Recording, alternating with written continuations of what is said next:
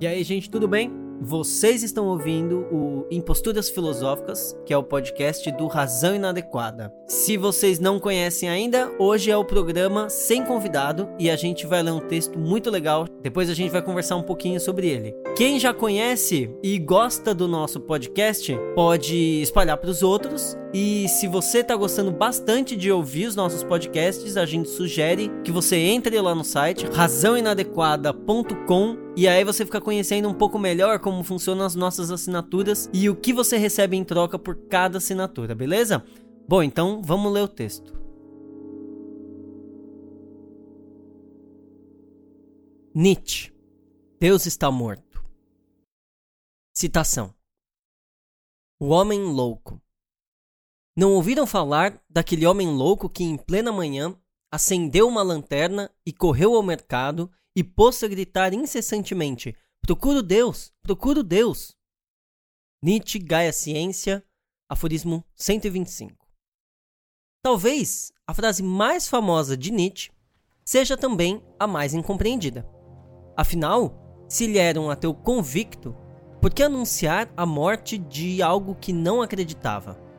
Ora, Nietzsche possuía motivos éticos e históricos para fazer tal declaração. E não é à toa que coloca as palavras na boca de um homem louco. Seu pensamento estava muito à frente do seu tempo. Citação: O homem louco se lançou para o meio deles e trespassou-os com seu olhar. Para onde foi Deus? gritou ele. Já lhes direi: Nós o matamos, vocês e eu. Somos todos seus assassinos. Mas como fizemos isso? Como conseguimos beber inteiramente o mar? Quem nos deu a esponja para apagar o horizonte? Que fizemos nós ao desatar a terra do seu sol? Para onde se move agora? Para onde nos movemos nós? Para longe de todos os sóis? Não caímos continuamente? Para trás, para os lados, para a frente, em todas as direções?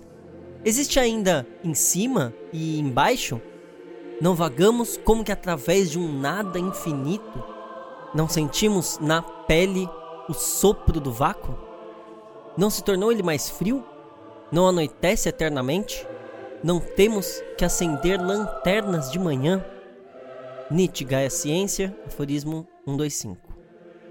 Através desta famosa afirmação, Nietzsche procura condensar o espírito de sua época. O filósofo faz um diagnóstico da cultura de seu tempo e denuncia o niilismo em que a Europa estava mergulhada. A questão para o filósofo alemão, não é se existe um Deus, nem se temos como provar a sua existência. Isso é pouco. O que Nietzsche afirma é que, independentemente disso, a influência da religião em nossas vidas é cada vez menor. A igreja, os mitos, as ideias, os ritos, a moral por trás da teologia, vemos tudo isso se enfraquecendo e desaparecendo pouco a pouco, se extinguindo. Não só a religião, mas também a crença em seus valores metafísicos, a crença em suas verdades últimas, a crença no bem, belo e verdadeiro. Não temos mais medo de Deus. Ele agora é velho e fraco, impotente, incapaz. O niilismo negativo dá conta de mostrar que a criação de um Deus só pode ser sintoma de uma vontade doente, triste, quase uma piada de mau gosto. Com o cristianismo, diz Nietzsche, o centro de gravidade é colocado fora da vida. Esta pérfida criação teve seus dias contados e já vemos algo novo emergir. Citação: Se digo Deus existe, não é um problema. Não disse o problema, onde ele está? Por que colocar tal questão? Que problema está por detrás disso? As pessoas querem colocar a questão: acredito ou não em Deus? Mas ninguém liga se acreditam ou não em Deus. O que conta é por que dizem isso. A que problema isso responde? E que conceito de Deus elas vão fabricar? Se você não tiver nem conceito, nem problema, você fica na besteira, não faz filosofia. Deleuze, abecedário. Nietzsche vai ao cerne do problema. Deus está morto, como uma verdade eterna, como um ser que controla e conduz o mundo como um pai bondoso que justifica os acontecimentos, como sentido último da existência, enfim, como uma ética, como um modo de vida, independente de sua existência ou não. A secularização da civilização prova isso cada vez mais. Todo o resto é besteira. Deus está morto como um grande ditador divino que exige obediência de seus servos, que dita leis e é responsável pela verdade absoluta e unificadora. Assistimos à ruína dos valores cristãos. Eles são agora um empecilho à existência. Deus não é mais o centro das atenções. Não é uma questão importante para se tratar. Ele já não é uma pergunta para a qual procuramos respostas. Ele não é mais capaz de sustentar valores. E por isso deve morrer. Citação: Não ouvimos o barulho dos coveiros a enterrar Deus? Não sentimos o cheiro da putrefação divina? Também os deuses apodrecem. Deus está morto Deus continua morto e nós o matamos. Nietzsche, Gaia Ciência, 125. A morte dos ideais divinos, o início da morte desta doença chamada cristianismo, é uma constatação nietzschiana. O sentido está perdido. A verdade eterna está acabada. De agora em diante, precisamos encarar o caos do mundo à nossa frente. Tudo é vontade de potência. Todo idealismo e platonismo estão se perdendo. Por isso enfrentamos um grande perigo do niilismo. A morte de Deus deveria trazer uma liberdade nunca antes vista. Mas estamos perdidos. Não sabemos para onde ir, nem o que fazer com isso. Citação: Como nos consolar, a nós, assassinos entre os assassinos? O mais forte e mais sagrado que o mundo até então possuíra sangrou inteiro sob os nossos punhais. Quem nos limpará esse sangue? Com que água poderíamos nos lavar? Que ritos expiatórios, que jogos sagrados teremos de inventar? A grandeza desse ato não é demasiado grande para nós? Não deveríamos nós mesmos nos tornar deuses para ao menos parecer dignos dele? Nunca houve um ato maior. E quem vier depois de nós pertencerá, por causa desse ato, a uma história mais elevada que toda a história até então. Nietzsche, KSN 125. A morte de Deus, levada às últimas consequências, é difícil de aceitar e pode facilmente levar ao desespero. Não sabemos o que fazer, como proceder não sabemos mais o que é certo e errado sem um padre ou um livro velho para nos guiar. A falta de referencial externo é desesperador para o homem. Ele fica aterrorizado diante do mundo. Procura novos deuses para obedecer. Vemos então como o homem passa, então, a buscar qualquer coisa para se segurar: razão, humanismo, ciência, leis. Deus morreu mas ainda velamos o seu corpo em várias outras práticas que não encontram justificativa no próprio mundo, mas em outros lugares. Assim, continuamos louvando valores divinos, mas agora mascarados pela casca humana demasiadamente humana. Matamos Deus, mas continuamos crentes. A fé virou razão. A dona da verdade é a ciência. Nossa nova religião é o progresso do homem o bem comum.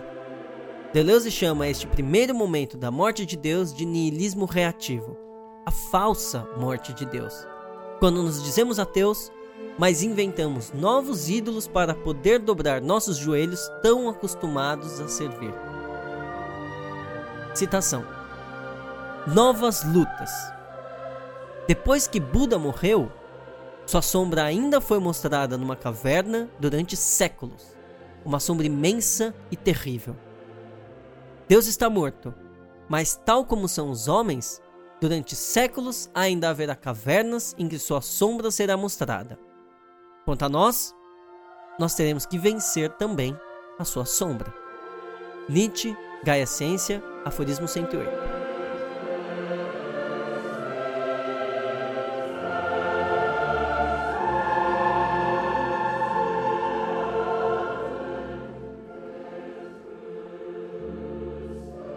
Não é à toa que a morte de Deus é anunciada a aqueles que já não acreditam em Deus, uma plateia ateísta.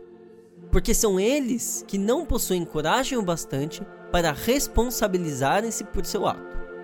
Alguns simplesmente não conseguem suportar tal liberdade. Algumas pessoas se tornaram a tal ponto camelos, carregando valores, que se assustam só de pensar em um mundo tão desprovido de verdades. Uma vontade fraca precisa de mestres.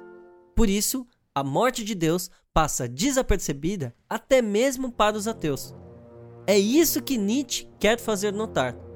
Precisamos levar esse ato até o fim, dar cabo de todas as suas consequências. Mas como pode o homem matar Deus? A criação de um ser superior que adoramos e prestamos obediência se eleva até os céus e volta como um meteoro, destruindo tudo à nossa volta. Deus e o homem devem morrer juntos. Se Deus está morto, então o homem, feito à sua imagem e semelhança, também deve perecer. Se Deus é criação e testemunha da feiura humana, então ele é sintoma da doença da vontade que o homem carrega. Mas o homem vaga pelo deserto sem saber o que fazer. Nada mais vale a pena, nada mais tem valor. Ele não se sente digno do seu ato. A dor de matar Deus é grande demais? Talvez. Mas não há mais para onde voltar. Citação eu venho cedo demais, disse então. Não é ainda meu tempo. Esse acontecimento enorme está a caminho. Ainda anda. Não chegou ainda aos ouvidos dos homens. O corisco e o trovão precisam de tempo. A luz das estrelas precisa de tempo. Os atos, mesmo depois de feitos, precisam de tempo para serem vistos e ouvidos.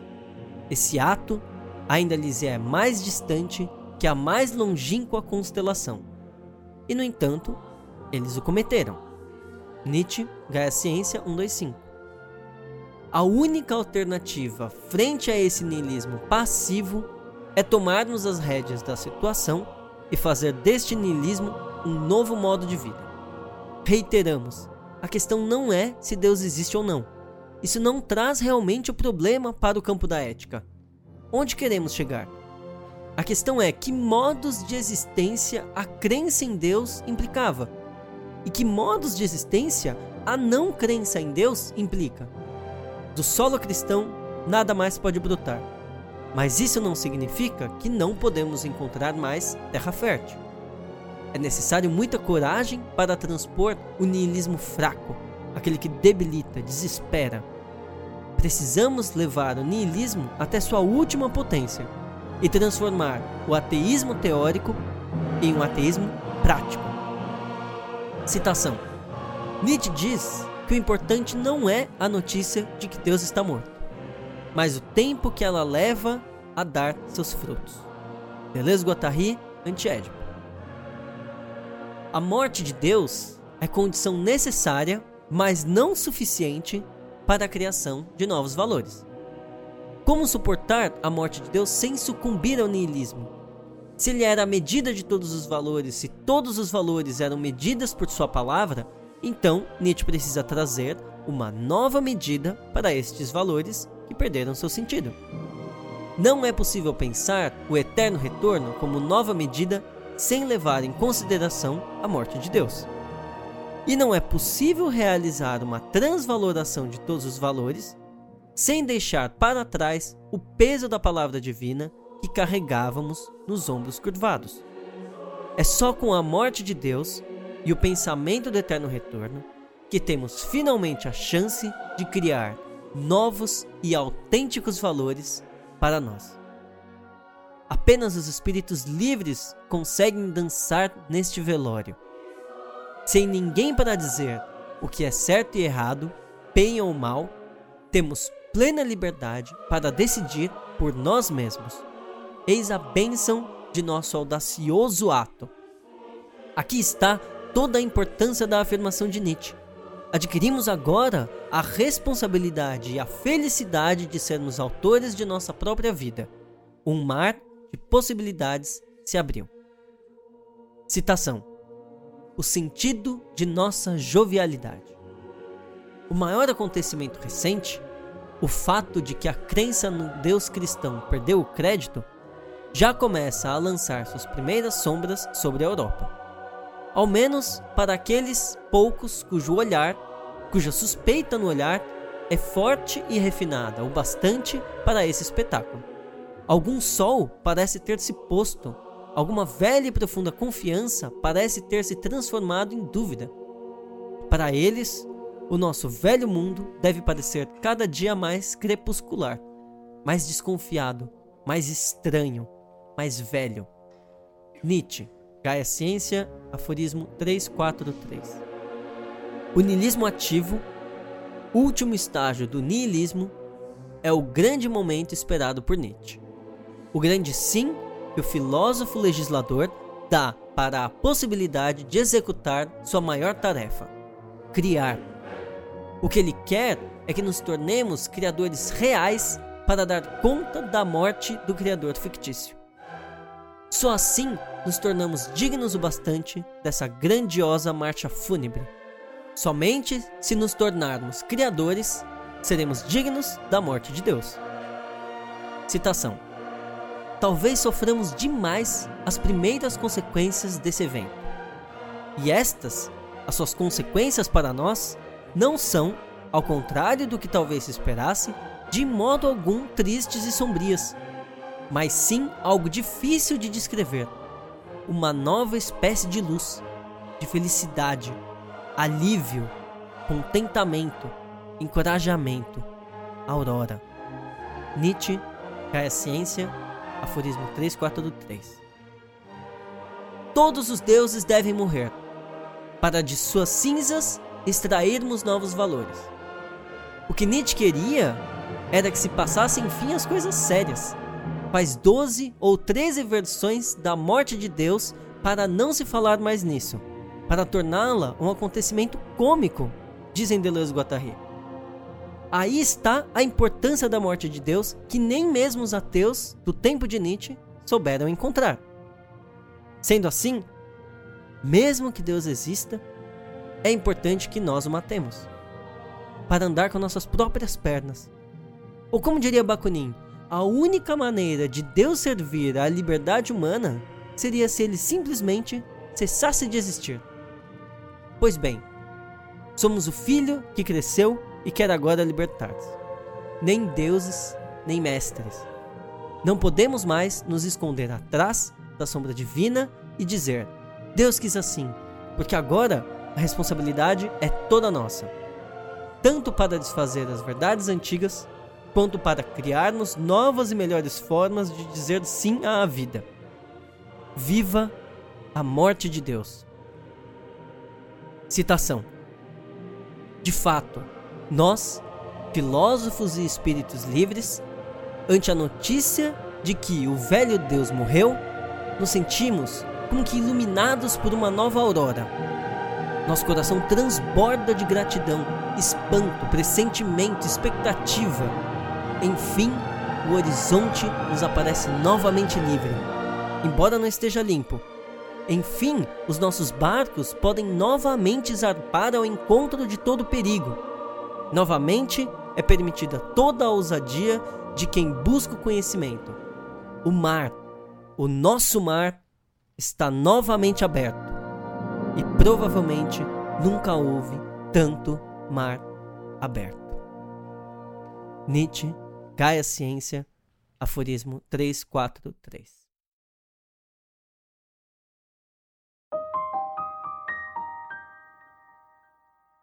Bom, então esse é um dos textos mais famosos de Nietzsche e acho que vai ter bastante coisa pra gente falar hoje, né? Total. Antes da gente começar, é legal falar muito simplesmente que esse texto foi escrito basicamente em cima de um aforismo. Né? Vocês perceberam que ao longo da leitura foi se repetindo, aforismo 125, 125. Esse aforismo do Gaia Ciência, né? Gaia Ciência, um dos principais livros do Nietzsche, aforismo número 125, ele vale a pena ser lido para pessoas na rua, para alguém aí ler esse, ler esse bagulho, sabe? Ele é um aforismo, na minha opinião, divisor de águas na, na história da filosofia. É um aforismo incrível e muito, muito bem escrito tanto no sentido literário quanto no sentido filosófico. Uma obra-prima, basicamente. uma obra-prima, só que de uma página e meia. A gente É. costuma falar de livros inteiros. O Nietzsche tem essas coisas. Ele condensa coisas. E às vezes você tem aforismos que são tijolos, assim. Uhum. Perfeitos. Assim. Bom, vamos começar pelo começo. Ah, Nietzsche, conhecido como um filósofo ateu, né? Um, um, um dos pais do ateísmo. Todo mundo que começa a falar de ateísmo, alguma hora, acaba citando Nietzsche, acaba citando esse aforismo: Deus está morto. Só que esse aforismo, ele é lido muito mal. A, a obra nietzschiana como um todo é lida muito porcamente e esse aforismo é lido muito mal. Então, ah, a primeira coisa que a gente gostaria de, de, de, ol- de olhar é por que Nietzsche fala que a gente matou Deus, sendo que ele é um ateu, ele se diz um ateu convicto. Então por que, que ele se, se presta a dizer isso? A resposta já, já, já foi lida no texto, mas cabe a gente torná-la mais, mais dialogada. É, Nietzsche achava que os valores cristãos e os valores metafísicos estavam todos sendo colocados, sendo questionados.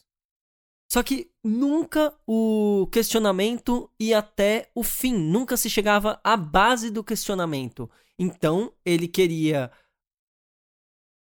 tornar as pessoas conscientes deste ato de questionar os valores metafísicos.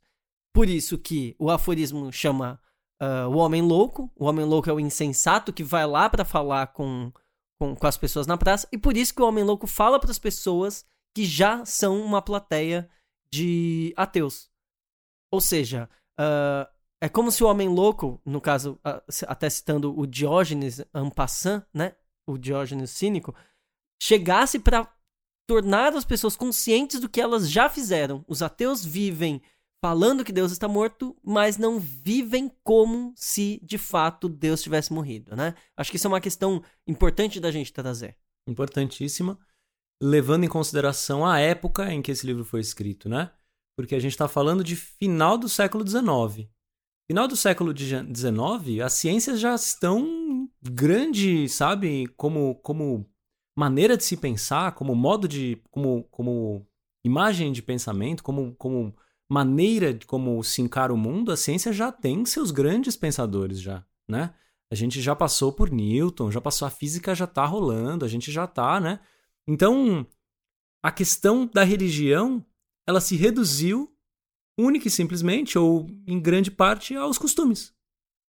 Ela se reuniu a um grupo de costumes que se segue por hábito, por puro costume, como diz a palavra, né? Já não se trata mais de uma crença que se move sozinha, assim, no sentido de, de uma verdade inquestionável. Se torna mais uma espécie de hábito que segue sozinha por puro e simples. É assim, por, pelo simples, ah, é assim que é, né? Ah, então, o Nietzsche parece muito ah, incomodado com o fato de que as pessoas saibam que aquilo é uma historinha, que aquilo é uma ficção. Ninguém mais acreditava. ho- Hoje, hoje ainda mais, né? Ninguém acredita nos mitos bíblicos, né? É, então, ninguém mais acredita e, e tudo bem. Aí tá, mas a gente segue comemorando o Natal, a gente segue, sei lá, para dar um exemplo da nossa época ainda, mas a gente segue vivendo da mesma forma, né? A, aquilo em que a gente acredita não nos faz viver de outras formas. Ou seja, levanta a questão de que será que a gente, será que o pensamento está do nosso lado, né? Então, talvez a gente, é isso que você levantou seja o principal realmente nesse aforismo, que é não exatamente sobre a existência de Deus. Não é um aforismo que se presta a provar a existência ou inexistência de Deus. É um aforismo que se presta a pensar Deus como modo de existência e a ausência de Deus, ou o Deus morto, como modo de existência. Aqueles que acreditam em Deus vivem como? E aqueles que não acreditam em Deus vivem como? A pergunta é essa. E o, Uhum. o, o, o Deleuze sintetiza isso muito bem, né, no, no, no abecedário. Porque o Deleuze estava, nesse, nesse momento do abecedário, o Deleuze está falando sobre filosofia, sobre qual, qual é a importância da filosofia. E ele fala, filosofia É no que de conceitos- questão, acho, né? Acho que é. Ou P de professor. E a- a- aí o Deleuze está falando sobre o ele é filósofo, então ele está tentando ah, abordar esse assunto da maneira mais a, apropriada possível. E ele fala: a filosofia cria conceitos para resolver problemas. E a questão, Deus existe ou não, não é um bom problema. Não é essa a, a, a questão que a gente precisa resolver. A questão é qual é o modo de vida que cada uma dessas dessas uh, dessas proposições acaba criando. Então, uh, uh, quando Nietzsche fala vocês mataram Deus, pense na, na pós-revolução francesa, por exemplo, né? A gente guilhotinou o rei, a gente não acredita mais que Deus dê a bênção para o rei, para ele né, governar, mas a gente está vivendo exatamente da mesma maneira. É, é esse o problema. Alguma coisa está errada.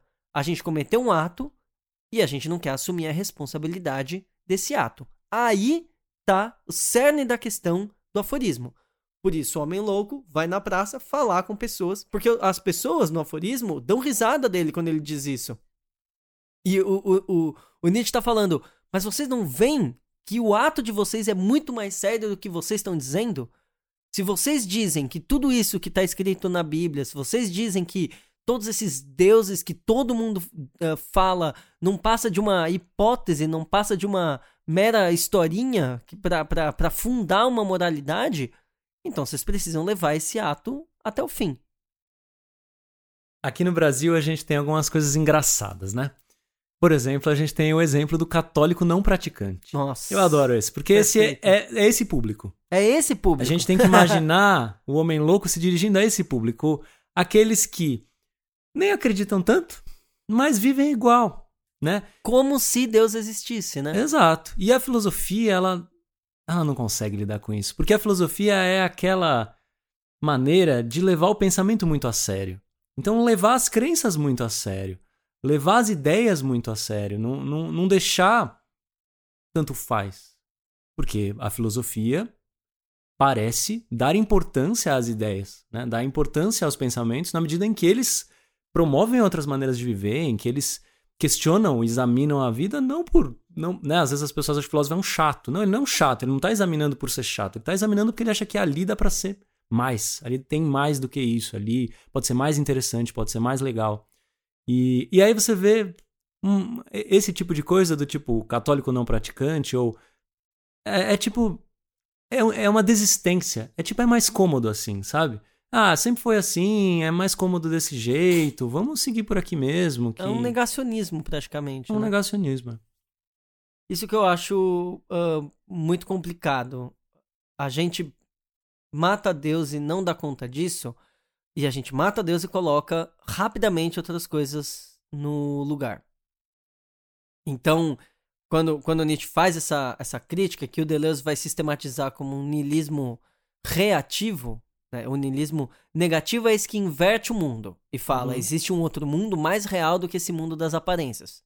O, o, o, o platonismo é o, Platão é o maior representante.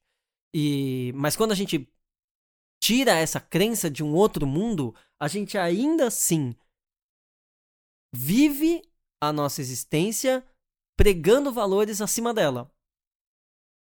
E a gente pode falar de vários deles. A gente pode falar de valores como progresso, valores como justiça, valores como igualdade, valores como o bem, o próprio homem, o homem, né, os direitos do homem, a ciência, e nesse ponto que a crítica nietzschiana é tão difícil. Ele fala: esses valores, eles são valores impotentes e provisórios. Eles nos servem apenas porque a nossa vida está tão absolutamente impotente que a gente não consegue colocar alguma outra coisa no lugar.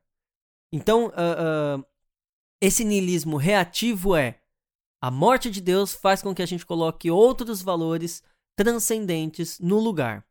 Esses valores, o Nietzsche fala, a gente precisa ser capaz de superar eles. A gente precisa, no mínimo, nos dar conta de que são valores artificiais e que são valores criados por nós. E nesse sentido, a gente pode chamar esse segundo momento de uma falsa morte.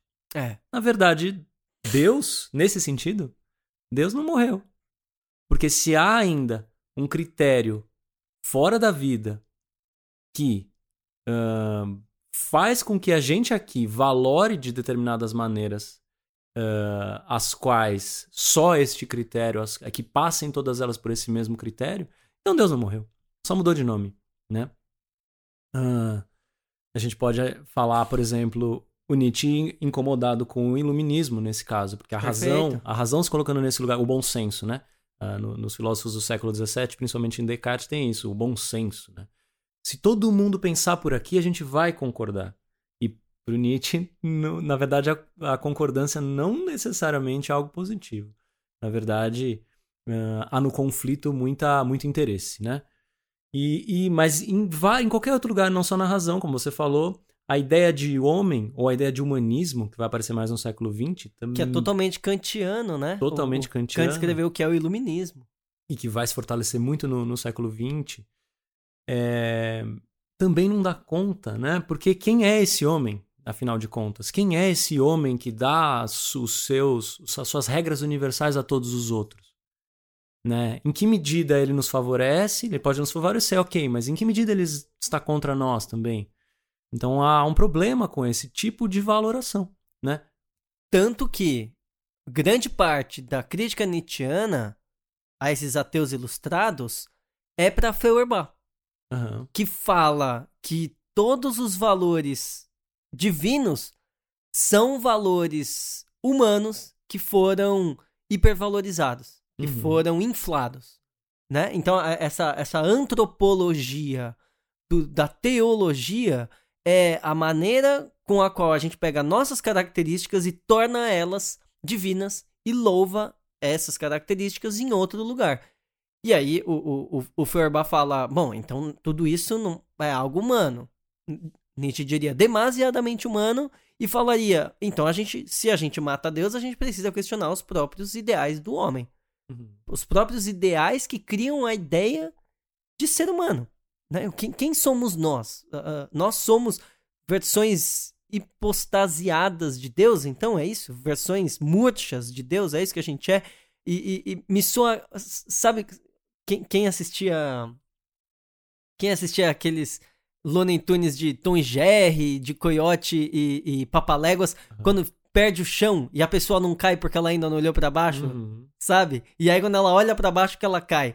Parece que a gente vive essa situação. A gente mata Deus e a gente não, não tem coragem de olhar, porque a gente sabe que se a gente olhar, o abismo vai olhar de volta pra gente e a gente vai cair. E o medo é se soltar desses valores transcendentes. O medo é esse. E o Zaratustra, personagem mais famoso de Nietzsche incita o quê? A declinar. A declinar. A olhar para isso. A cair. A se deixar cair, a se deixar ir por esse caminho.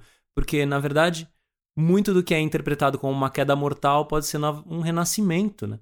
A gente estava falando desse tema até no grupo de estudos, a, a ideia de, da morte, né? A ideia da morte não como a morte final e gelada e fim de tudo, mas a morte como algo que nos rodeia, mas como novos começos. Novos começos. Então Nietzsche está incitando a se deixar levar por um novo começo, por um novo tipo de vida, por um novo modo de vida. Para isso é preciso morrer, sim. É preciso morrer nessa vida antiga, nessa vida vazia, nessa vida é, esvaziada de valores, né? Uh, uma, uma questão interessante é que o, o homem é a semelhança de Deus, ótimo, então os dois têm que morrer, né? É um pouco isso que está no texto. É muito legal essa ideia se Deus morreu, bom, então tá chegando a hora do homem agora, né? E o Foucault, outro Nietzscheano também, é, que vai dar, dar essa frase e a formação dela, né? O homem é algo que tem que morrer também. E foi tão mal interpretado, impressionante, né? Cem anos passaram e ele foi tão mal interpretado quanto Nietzsche nessa frase, de, de não entender. Parece uma, uh, uma, uma ode ao assassínio, uma questão. Não entenderam nada do que ele disse, né? Porque na verdade é a maneira como vive o homem. Ó, vocês estão vendo? Estão vendo o mundo? Estão vendo o homem, o que é? Isso aí não tá legal, isso aí não tá bom. Essa, essa, essa maneira de viver precisa acabar. O que me faz pensar quantas questões de suicídio não é a vontade de matar essa casca é. muito impotente para tentar salvar um pouco da potência que ainda resta, né? Exato. Suicídio é o constrangimento absoluto por essa, por essa casca, é não saber viver de outra forma justamente precisa de mortes menores, né? antes de chegar nesse ponto, o ponto do constrangimento total, de não querer vida nenhuma, é preciso deixar morrer coisas menores. Deixar morrer relações que não dão frutos, deixar morrer crenças que não favorecem, deixar isso ir embora sem medo, se abrir realmente, né? Uh, e a morte de Deus é muito nesse sentido, no sentido da, de uma abertura para algo. Né? O, o, aforismo do final, nem vou repetir o aforismo do final do texto, porque eu vou falar ele muito mal. Vale a pena, valeria a pena ouvir de novo, porque é. mares abertos, né? É isso. E o que parece é que o, o, o Nietzsche prevê o quanto a morte de Deus vai ser mal interpretada e o quanto ele vê isso já acontecendo de diversas formas no tempo dele. Porque, por exemplo, para pra pensar na sistematização que o Deleuze faz depois. Não um niilismo forte e fraco, que é mais Nietzscheana, Nietzscheana mas essa, essa, essa quadro, esse quádruplo niilismo, né? Que é o primeiro negativo, onde o Nietzsche, as críticas são principais, principalmente a Platão, né? um grande representante ao cristianismo. Uhum uma crítica ao niilismo reativo, que poderia ser principalmente para Kant, por exemplo. Né? O Kant, uh, uh, uh, Kant como, como filósofo cristão, ainda pregava, por exemplo, na crítica da razão pura, os limites da razão, mas ainda retorna com uma moral fundamentalmente transcendente na prática. Uhum. Na, vive de maneira tal que a atuação seja uh, observada seja validada como uma lei universal. O, o, o imperativo categórico kantiano ainda se fundamenta na ideia de universalidade, uhum. ainda se fundamenta na ideia de transcendência. A razão pode ir até aqui, mas só que a gente vive como se houvesse alguma coisa a mais. A gente uh, uh, não consegue viver o, puramente esse, esse, esse limite. Né? Então, o, o niilismo reativo ainda tá preso nessa ideia de uma, de uma, de uma transcendência, mesmo sabendo que ele é meio mentira. Uhum. Isso é válido para certos dogmatismos científicos, isso é válido para vários outros campos na política, isso é muito forte ainda. E quando a gente deixa esses dois campos, a gente vê um niilismo passivo, onde as críticas principais nietzschianas são feitas ao seu antigo mestre, Schopenhauer. Uhum. Nietzsche foi viciadamente Schopenhaueriano. Visceralmente Schopenhaueriano. Ele lia o mundo como vontade e representação de dia e de noite, no almoço e no jantar. E o niilismo passivo é, talvez, um, o mais aterrador, o mais triste. O mais perigoso. Que é o. o... mais perigoso. Né, e o texto traz o niilismo como o perigo que nasce da morte de Deus, a sombra que Deus deixa ao ir embora, né? Um, e nesse caso, é um perigo a gente cair. O, o, o Deleuze interpreta dessa forma, é genial, porque ele fala: bom, é um perigo a gente inverter o mundo, negativo, é um perigo a gente colocar qualquer outra coisa no lugar, e é um perigo a gente não querer mais nada. É um perigo. É um perigo enorme, porque Tá, então se não tem nada, se não tem nada, se Deus não existe, se nenhuma ideia é forte o suficiente para estar tá lá em cima, ah, então deixa tudo pra lá, tanto faz. É, é o relativismo Clássico. que a gente vive, é. né? Porque se de um lado a gente tem um. Existe esse valor eterno, existe essa ideia que não pode ser questionada, que do, do, de, de um ponto de vista hegeliano, por exemplo, seria a marcha da história em direção a algum lugar né? Uhum. O, o, espírito cada vez mais se concretizando uh, uh, na, na história. Do outro lado, a gente tem o perigo. Uh, é só pensar o antagonismo entre Hegel e Schopenhauer, né? Uhum. Do outro lado, a gente tem o mais absoluto niilismo schopenhaueriano de ah, a vida oscila entre sofrimento e tédio. Né? Não existe nenhum valor. A vontade quer, mas não sabe o que. Então é, é, é, o completo oposto. É o antagonista de, de, de Hegel e Schopenhauer falando. Não tem motivo. É. Não tem ponto final. Não tem porquê. Não tem valor. Não tem valor. Esse é o maior perigo. E esse é muito perigoso. Esse é muito perigoso. Porque a gente cai no completo oposto. A gente cai no outro lado. E, e reparem como a gente está o tempo todo no niilismo. Em todos. O, o, o Deleuze fala muito bem, né? A, a, não é, a gente não fala de marcha da história aqui, a gente tá falando da marcha do niilismo. ele faz uma brincadeira, como se o niilismo fosse o motor da história, né?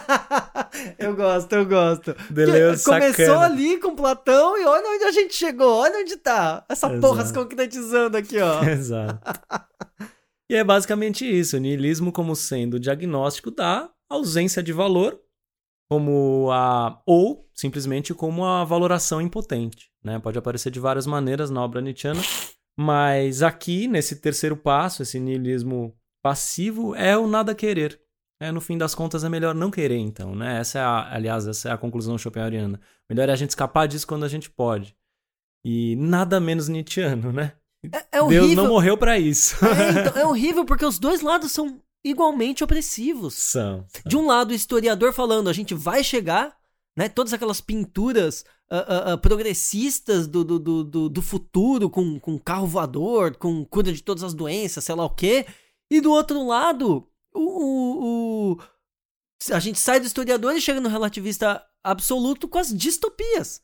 É. Falando que o mundo vai ser horrível, o mundo vai acabar, tudo vai explodir, não sei o que, não sei o que lá. A, A gente, gente tá mais tá- nesse lado agora, né? É, a gente tá Eu- mais desse lado. Acho que no século XX ainda, ainda restava um tanto de utopia. Atualmente é só distopia que, que faz sucesso. É. E não, não é nada disso que, que Nietzsche traz com a morte de Deus. Não Né? é nada disso. É por isso, inclusive, que ele tá falando pra toda essa para todos esses e tá dizendo que vocês não entenderam ainda. Eu, já- eu vim cedo demais. Eu vim cedo demais. Vocês não sabem o que vocês fizeram ainda. É. Ele até brinca, né? Se eu não me engano, no, no Et Homo, que ele fala que vai ter muito tempo de niilismo ainda, né? Só daqui uns dois séculos. Eu só vou ser estudado nas universidades no ano de 2000 e tanto. Ele, Ele, falou alguma fala, coisa ele assim. fala um bagulho assim e acerta, né? Desgraçado. É, mas, basicamente, o que a gente precisa entender é que a morte de Deus, essa frase no texto é muito bom porque ela brinca até com a lógica. A morte de Deus é uma condição necessária, mas não suficiente para a criação de valor. Isso. Então, talvez aqui seja o ponto Nietzscheano de verdade. O ponto Nietzscheano não é colocar, né, não é pensar outro mundo, não é colocar outro mundo no lugar, não é não querer nada. O ponto Nietzscheano é o da criação de valores, É isso. né? E bom, E por isso ele precisa matar Deus. por isso ele precisa, Deus é causa, é condição necessária para a criação de valores. Por quê? Acho que primeiro é esse ponto. Porque é a velha história, se Deus existir, o que, que sobra pra gente? Né? Se Deus é esse ser eminentemente perfeitíssimo, né? E nós somos uma cópia imperfeita ou uma parte, uma centelha prestes a morrer e ser julgada, o que, que resta? Qual é a, qual é a graça? O que, que a gente pode fazer? A gente então reza. É isso que a gente faz. A Só gente resta ajoelha. obedecer, ou ler a Bíblia o melhor possível. Se não for a Bíblia, se for qualquer outro livro, a gente já tá fudido. Então, Exato. rezar pra que seja é esse o livro certo, né? E não o, o Torá, o Bhagavad Gita, Exato. ou, sei lá, o Caminho Óctuplo. sei lá. É, entre outros, entre vários outros. Essa é a é. questão. entre vários outros. Então, é a condição necessária para que a gente possa criar sem esse peso, né? Ah, lembrando as três metamorfoses, o, o discurso que abre o, o Zaratustra, né? Para que a gente possa deixar esse- esses valores de lado, enfrentá-los e conseguir criar alguma coisa leve, né? Alguma coisa que diga por si mesma, que seja autêntica, né? Na sua, na sua, no seu movimento. Deus precisa morrer. Então, não tem como viver sob a sombra de Deus. A gente precisa sair dela, né? Agora, essa saída não é passiva. Essa saída é ativa. Ou seja, a morte de Deus é condição necessária, mas não suficiente. A suficiência disso está nas nossas mãos. É aí que a coisa se complica. É preciso viver nesse plano nihilista, onde, os- onde não vai ter mesmo. Não é que o Nietzsche vai chegar e falar: não, no, no último minuto ele se arrepende, né? Os 45 do segundo tempo, né? O, o, que nem o pessoal fala, o ateu no avião caindo, começa a rezar. Não, amigo, não vai por aí, não. o Nietzsche não se arrepende. Ele vai, a gente vai viver nesse plano nihilista. Sim, não tem valor. Não tem valor que resista ao devir. Desculpa, não tem. Tudo vai estar em perpétua mudança, vai ser um caos. Por isso Nietzsche se diz um, um discípulo direto de Heráclito. Isso, isso. O devir é primeiro e é isso aí. Tem valores que vão surgir, tem- vão ser muito legais e a gente vai adorar, e vão ter valores horríveis e vão ter. Vai estar tudo aí, em confronto. Então, a... falta a morte de Deus que ela ganhe a sua verdadeira potência. Né? A suficiência disso, né? A causa suficiente somos nós, é o nosso modo de vida. É nós que damos à morte de Deus a sua potência, a potência que ela merece. E é muito louco, porque é...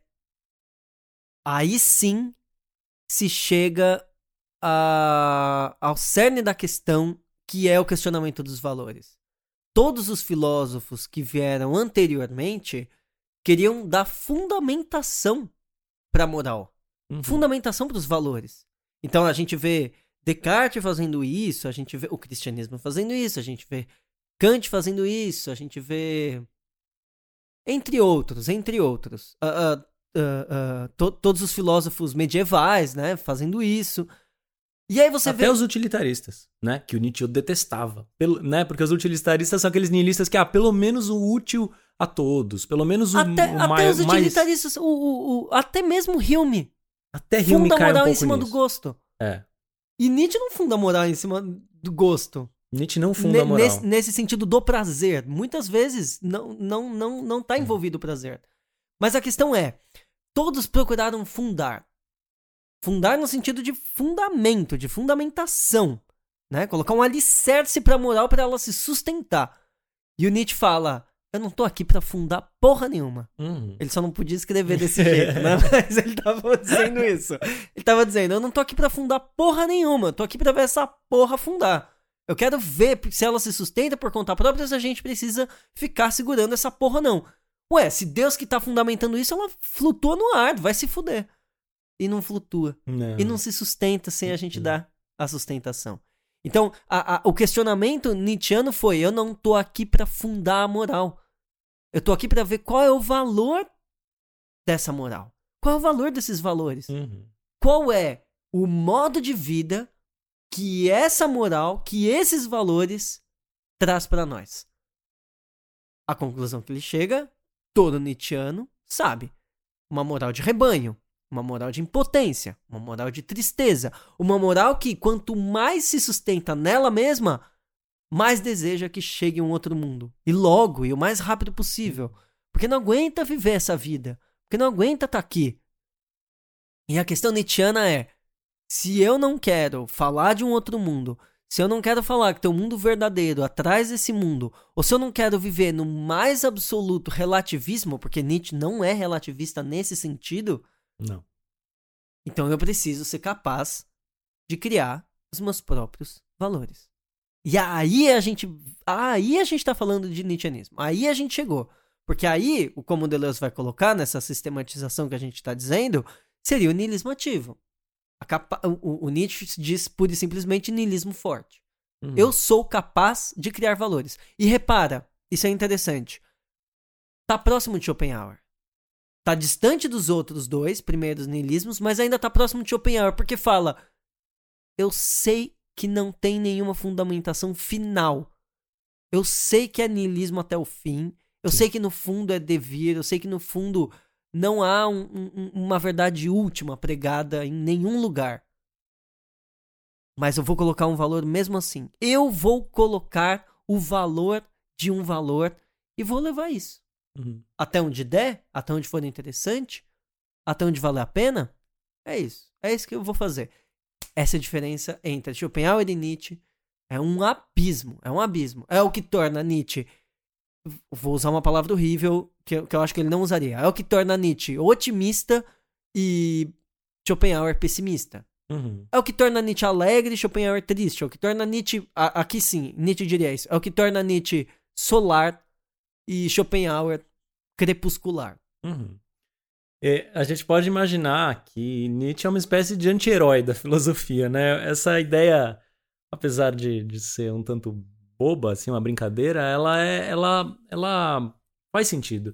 Porque a gente vê um monte de filósofos tentando salvar a moral. Porque vê esse barco afundando e fala, meu, o que que eu posso... O Kant desesperadíssimo, desesperado, dese- na iminência da, da, da Revolução Francesa, tentando fazer isso se sustentar agora, sabe? É a grande chance, né?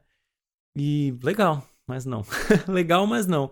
Então, todos eles vendo esse movimento de, de- dos valores em, em chafurdarem e tentando salvar. Então, os heróis, né? Os heróis, a filosofia heróica, ainda mais no romantismo, né? Mesmo Schopenhauer no seu individualismo. Então, eu vou me salvar negando isso. Eu vou fugir para algum canto aí, nas artes, na, onde for, na, na, no nirvana, onde eu quiser, onde houver um pouco de paz, eu vou me, eu vou me, eu vou ver esse barco afundando de longe, né? E o Nietzsche é o anti-herói, porque ele falou: "Vamos afundar aí". Vamos afundar aí, demorou. A gente, a gente vê o que acontece depois, porque não tem o que fazer, não tem o que fazer. Mas eu não vou tentar sair, eu vou, eu vou aqui, eu vou junto. Só que nesse processo, aí a gente tem que pensar o niilismo como uma espécie de matéria, né? Eu gosto também dessa ideia. Uh, Vive-se em um campo de niilismo, onde os valores não se sustentam em si mesmos, mas aos quais é possível sustentá-los de alguma forma. Então, o niilismo é uma espécie de matéria. Né? Para quem, quem é forte, aquele que, o, o, aquele que Nietzsche chamaria de nobre, uh, o niilismo é um convite. Né? O niilismo ele é matéria de criação. Ele, a, o esfacelamento de todos os valores convida a criação de novos valores e, portanto, a uma vida mais interessante, uma vida mais afirmativa, uma vida propriamente vivida, digamos assim, né? De quantas maneiras diferentes a gente consegue viver, né? Ah. Isso é uma, uma pergunta interessante, porque a partir do momento que cada um passa a querer chegar ao limite de si e expressar tudo aquilo de que é capaz, a gente vai chegar em algo diferente. A gente vai chegar em modos de vida diferentes. A gente vai chegar em valores diferentes. E a, a, é óbvio que uma moral impotente vai pensar que esses valores vão ser perigosos ou que vão derrubar tudo. E o que a gente vê é exatamente o contrário. A vida precisa da diferença se relacionando. Mas não. O que a gente quer é todo mundo exatamente igual, agindo exatamente da mesma maneira. E o que Nietzsche está trazendo é: não. A diferença consegue se, uh, uh, se relacionar. Nem sempre será em paz. E isso é bom também. Isso é uhum. é bom também. Porque não é. Como é que o, que o, que o Nietzsche fala? É, o fraco. O fraco fala que não age porque é bonzinho, mas ele é fraco mesmo. E, e o potente, quando é necessário, vai agir. Vai agir. Tem capacidade para agir. Uhum. Então é, é, é o, o, o, interesse é esse, é tentar nivelar para cima, sabendo que o nivelamento para cima nos fará seguir em inúmeras direções. Enquanto que o nivelamento para baixo estreita a nossa vida. Uhum. E quando a gente coloca um Deus único, um caminho único, e a gente pode dizer isso num sentido amplo, por exemplo, é, pensamento ocidental, ué, é uma maneira bem parecida de pensar. Quando a gente coloca um caminho único, todo mundo segue uma marcha que nem uma manada na mesma direção. E o que a gente quer é que inúmeras direções se abram. É o que Deleuze chama de linha de fuga, né?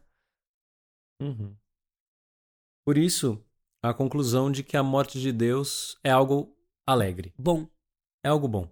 Quem fica alegre é que terá condições de criar alguma coisa. Mais Muita uma prova, gente fica né? triste, mais uma prova. Mais uma prova. Junto ao eterno retorno, essa é outra prova. É você se alegra, você se entristece com esse mundo, né? Você se alegra que não há paz, não haverá paz, não haverá sociedade perfeita, não haverá o fim das guerras, não haverá o fim da fome, não haverá. Não haverá. É simples.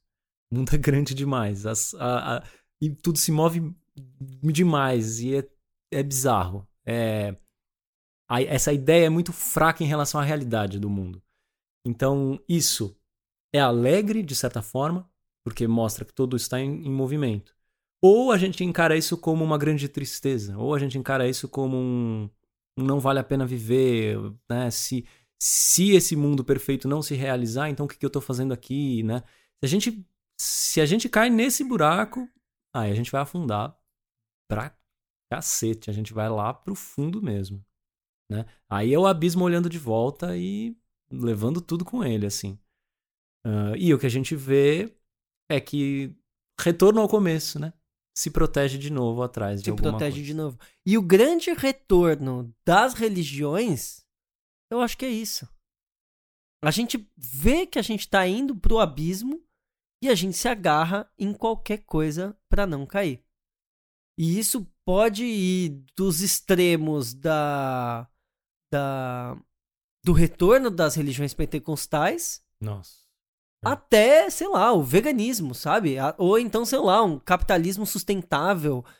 Tem várias religiões atuais. Tentam falar dessa salvação. Qualquer crença pode cair nesse, nesse, nesse salvacionismo triste, digamos assim. Não é, não é a ideia de salvação de Spinoza, que levaria um outro programa pra gente comentar. Vai muito, que se liga muito à ideia de eterno retorno, que é nessa vida aqui agora, né? É agora o negócio. Essa crença me ajuda a viver agora, aqui, nesse momento, demorou. Vambora. Vambora. Vamos. Esse texto é o texto que mais tem comentário. Vamos. E a, a nossa ideia é tentar ler um pouco do- dos milhões de comentários que tem, principalmente os haters. Que já comentaram demais esse texto, demais. Luana comentou assim: Tenho pena de pessoa como você. ah, Luana. Vamos conversar aí. Eu não tenho pena de você. só- Tá tudo bem. É, porque a, a- a grande questão é essa. Qual é o modo de vida? Eu sinto que a minha vida é mais interessante e mais bem vivida não acreditando na existência de um Deus. É, é louco isso, é, É. real, é real. É real. A minha vida vale mais a pena não acreditando em Deus. É só isso. Então não precisa ter pena da gente. Tem um outro aqui, o Robson Costa. Você não entendeu. Nietzsche continua não acreditando na divindade. Ele acredita no homem, no ser humano. Leia tudo de novo. Olha, eu posso ler de novo, mas Nietzsche não acredita no homem, não. o homem é um é uma questão um tanto complicada, né, para se levar para se levar como ideia salvacionista como aquilo que justifica todos os valores. É, a Ana Beatriz. a Ana Beatriz fala assim: Olha aqui, o autor que escreveu essa bosta. Se você não crê, problema é seu. Mas por favor, fica na sua e não tira a fé das pessoas que creem. Beijos. Eu adorei o beijos. Achei chique. Achei maravilhoso. Beijos. É, é, essa ideia, ela é, é comum com os filósofos. É tipo, para de incomodar, pelo amor de Deus, fica quieto. Oh, mas não pode acreditar em nada, não deixa nada passar, você é um chato. Né? Eu, eu vejo isso sendo dito ao Diógenes, ao Diógenes de Sina, sabe? É tipo, para um pouco, caramba, você não pode ser uma pessoa normal e acreditar nisso, fazer isso que todo mundo faz por um minuto. Coisa chata. Para de atrapalhar minha crença. Sendo que o filósofo quer fazer isso. Basicamente, essa, essa é a graça, Ana Beatriz, desculpa. Eu gosto desse aqui, ó. O Thiago falou assim: O ateísmo é a grande arma do Satanás contra a sociedade atual. Para estes enganados está reservado o lago de fogo e enxofre. Eu É. prefiro calor do que frio, então no meu caso vai ser até bom. Ah, eu, eu, eu respondi aqui, eu pus uma carinha feliz. Ai, meu Deus. Vocês são um bando de idiotas. Deus, Deus existe e eu o aprovo. Que bom que ela aprova, né? Porque se ela não aprovasse, estaríamos perdidos. Muito comentário, muito comentário. E claro, a gente só tá lendo os piores, mas tem uma galera que, que veio ah, somar-se à questão nietzschiana, né? Tipo a Júlia que falou, hum, adoro enxofre. Olha aqui, Maristela falou assim: Rafael, acho que não entendeste o artigo e talvez não compreenda Nietzsche. E talvez não veja o quanto Nietzsche não era ateu. Ele passou a vida buscando entender a Deus e todos os seus livros tratam disso. O que ele criticou foi as religiões, principalmente no contexto que vivia. Eu concordo que há uma crítica enorme às religiões, mas eu acho que Nietzsche era ateu. Então, É. discordamos nesse ponto. E é uma questão biográfica, né? É aquilo que o Deleuze caracterizaria como uma besteira. É, É. tipo uma curiosidade. É, pra- por que, que as pessoas ficam nesse ponto, né? Muita gente nos comentários fica nesse ponto. Tipo, uns falando, Nietzsche era ateu sim, e outros falando, Nietzsche não era ateu não. Nossa, gente. Não, não vocês entendem. Aí, ó, é o público. Né? Sem, sem menosprezar os leitores, porque tem muita gente legal lendo e comentando, mas tem muita gente ainda, per- sabe, ainda insistindo nesse ponto tão besta, gente. O problema do modo de vida é o que tá dizendo no texto, sabe? Eu gosto da vitória. Hum. Ninguém tem como provar que Deus não existe. Olha uma frase linda. Deus está vivo. É, e eu concordo. O é, o pior é que eu concordo. Ninguém tem como provar que Não Deus há como não existe. provar uma negação. Não há. Não tem como. É, e, e olha uma frase linda, Deus está vivo. Aqui a gente cai num ponto quase espinosista também. Que Deus é esse? Dependendo do Deus que for, se for um Deus que souber dançar, tá tudo bem. Deus é lindo mesmo. Os gregos acreditavam em deuses pela grande potência que eles tinham. Né? Acreditar nos deuses era uma maneira de acreditar em si mesmos, Nietzsche dizia. Sim. Eu escrevi um texto, acho que foi ano passado, chama Spinoza ou Ateu, né? Porque ele era muito chamado de ateu. E o texto finaliza com uma ideia muito interessante, que diz assim: ah, se Nietzsche tivesse conhecido o Deus de Spinoza, ele talvez acreditasse Talvez. em um Deus que soubesse dançar. Porque a questão não é essa, né, gente? De novo, a mesma coisa. Ah, que Deus é esse? Me, me fale mais, fale-me sobre seu Deus e te direi quem és. Aham. e eu te direi se acredito nele ou não. Exato. O deus de Spinoza eu acredito. Opa. Marcos Vinícius falou assim: Deus não está morto por dois motivos. Nietzsche não poderia matar alguém em quem ele não acredita, e não se pode matar um Deus pelo simples fato dele ser um Deus. O que Nietzsche quer dizer é que devemos matar a religião, nos desapegarmos de muletas espirituais, para que então possamos viver a vida de seu modo pleno, sem blasfemar a terra em detrimento do além-mundo. As pessoas aceitam muito facilmente uma crítica à religião, Aham. mas não aceitam uma crítica à existência de Deus ou não. Mostra esse medo, né? Mostra o medo. A gente, é, é- é a questão maior do, do, do- da crítica nietzschiana é algo de transcendente precisa ser o, o, o transcendente precisa ser abolido. Então a gente não tá aqui para falar só mal da religião, que, que já é um problema em si. é. Uhum. Mas a gente tá falando a postulação de qualquer transcendência constitui um problema para nós. É, esmaga a vida, né? Esmaga a realidade da vida. É como um peso muito grande que você coloca em cima das coisas, né?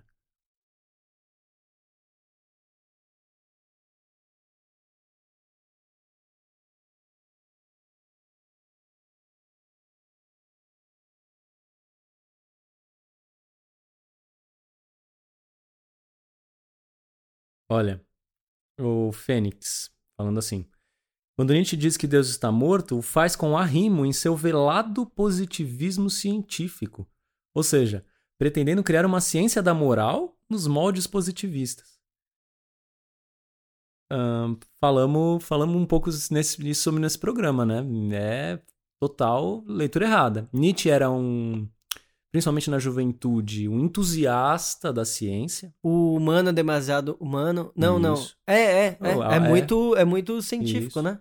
Muito. E ele era entusiasta, sim, mas esse, esse entusiasmo foi diminuindo até o ponto de quase desaparecer. Então, e o positivismo, você fala, ah, esse positivismo, utilitarismo, Nietzsche tem uma briga com esses caras, né? Que tá principalmente no Além do Bem e do Mal e em outros livros da fase madura, então não dá pra dizer isso não. Não dá pra dizer que ele tá fazendo isso com uma espécie de cientificismo velado, assim. Não é isso, ele não tá preocupado de novo com essa prova. Ele não tá preocupado com isso, né? Quantas vezes a gente precisa dizer, né? Ó, vou ler meu último aqui, ó. O Ezequias falando. Ezequias, capítulo 5. não, é brincadeira. Ezequias não. Ele diz assim: Parabéns, Rafael. Não sei ainda se já se tornou um cristão convertido, mas espero. Pois quando te encontrares com o Salvador, dará frutos que nunca imaginou. Sua vida será então o mapa que muitas outras vidas carecem para ir ao encontro de Deus. com tamanha sabedoria, poderá levar muitas almas ao encontro do Senhor Jesus Cristo. Boa noite. Hum. Ezequias, ainda não encontrei Deus. Desculpe. Esse ainda que é leve, porque ele fala assim: o dia que você encontrar, você vai se alegrar. Muitos falam no contrário: o dia que você encontrar, você tá fudido. É o medo, né? Muita, muita gente fa... muita gente não consegue e assume aqui nos comentários um certo medo, assim, uh, latente, né? De que, de que não haja nada. E alguns não, alguns professam esse medo, né? Esses são os inimigos do, do aqueles que o Spinoza toma como inimigos, né? Aqueles que professam o medo. Creia, dobre os joelhos né? É, é igual o rei, é igual o rei. O rei falando, dobre os joelhos, senão eu vou te matar. Deus é a mesma coisa é que isso, né? E as pessoas usando isso contra uh, o pensamento, né? É muito triste. Enfim, gente, tem um monte de comentários legais. Desculpa o pessoal que deixou comentários de fato mais interessantes, mas é que a gente quis trazer um pouco da composição dessa audiência do homem louco, talvez, né? Essas pessoas que uh, vivem como, como se Deus já tivesse morrido, mas preferem continuar acreditando, né? Uh, então, para encerrar, a gente gostaria de colocar um áudio que mandaram no grupo dos assinantes. Se você ainda não conhece, uh, esse podcast e o nosso site existe por causa dos assinantes, como a gente fala sempre no começo dos episódios. E tem um grupo do WhatsApp, onde a gente mantém um pouquinho de contato com a galera, troca umas ideias e também recebe perguntas e áudios uh, diretamente deles. Beleza? Então vamos ouvir. Olá pessoal do Razão Inadequada, me chamo Márcio Alves, moro em Capão Bonito, interior de São Paulo. Mandando esse áudio para agradecer o trabalho que vocês fazem por nós, espectadores, é, leitores, ouvintes, assinantes. Tem me ajudado muito porque há muito tempo eu leio livros filosóficos e, e nunca me aprofundei realmente. E com vocês eu estou tendo essa oportunidade de realmente estudar. Agradeço aí pelo, pelos podcasts que eu, estou fazendo a maratona ainda não ouvi todos, pelos cursos que eu comecei a fazer agora, que acabei de me tornar assinante. Quero destacar também a forma que vocês nos ensinam. No olhar de vocês eu consigo ver o amor pelo que vocês estão fazendo. No sorriso, no olhar, vocês realmente mostram que amam o que estão fazendo e, e nós do lado de cá temos o mesmo sentimento. Então, abraço para vocês aí. Quando crescer, eu quero ser igual a vocês. Márcio, obrigado. Ele parece ser mais velho que a gente. Sei, então, então, é uma questão de crescimento. Não sabemos, né? Uh, essa questão da de um amor pela filosofia é interessante de notar e eu fico muito feliz em ouvir isso porque não era para eu ser filósofo. Pois é. é. eu, eu caí na filosofia por acaso e tô nela ainda. E era, né? Eu sou músico de formação, fui estudar filosofia só depois, mas foi sempre algo que foi me puxando pelo braço mesmo. A, a revelia muitas vezes, e ainda bem, né? Uh, então, eu fico feliz que eu deixe isso passar, né? Eu fico feliz que eu consiga deixar isso passar uh, naquilo que eu falo, naquilo que eu digo. Eu, eu acho muito legal. Eu não gostava, quando eu tava na faculdade de psicologia, as pessoas diziam que todo mundo deveria fazer terapia. E eu conseguiria passar isso pra, pra filosofia no sentido de. Eu não acho que todo mundo tem que ser filósofo. Eu não acho isso. Mas a vida é espantosa demais para que a gente, de uma maneira ou de outra, não olhe para ela, não reflita sobre ela. Isso não precisa ser feito com a filosofia, isso pode ser feito de várias maneiras, mas isso é é bom demais de ser feito. Eu faço isso com a filosofia. Uhum. A gente pode fazer de diversas maneiras diferentes. Mas esse é o prazer de ser filósofo: pensar, refletir e se espantar com a vida. É isso. No que depender de nós, estaremos aí, Márcio, por muitos e muitos anos. Valeu, gente. Até mais. Valeu!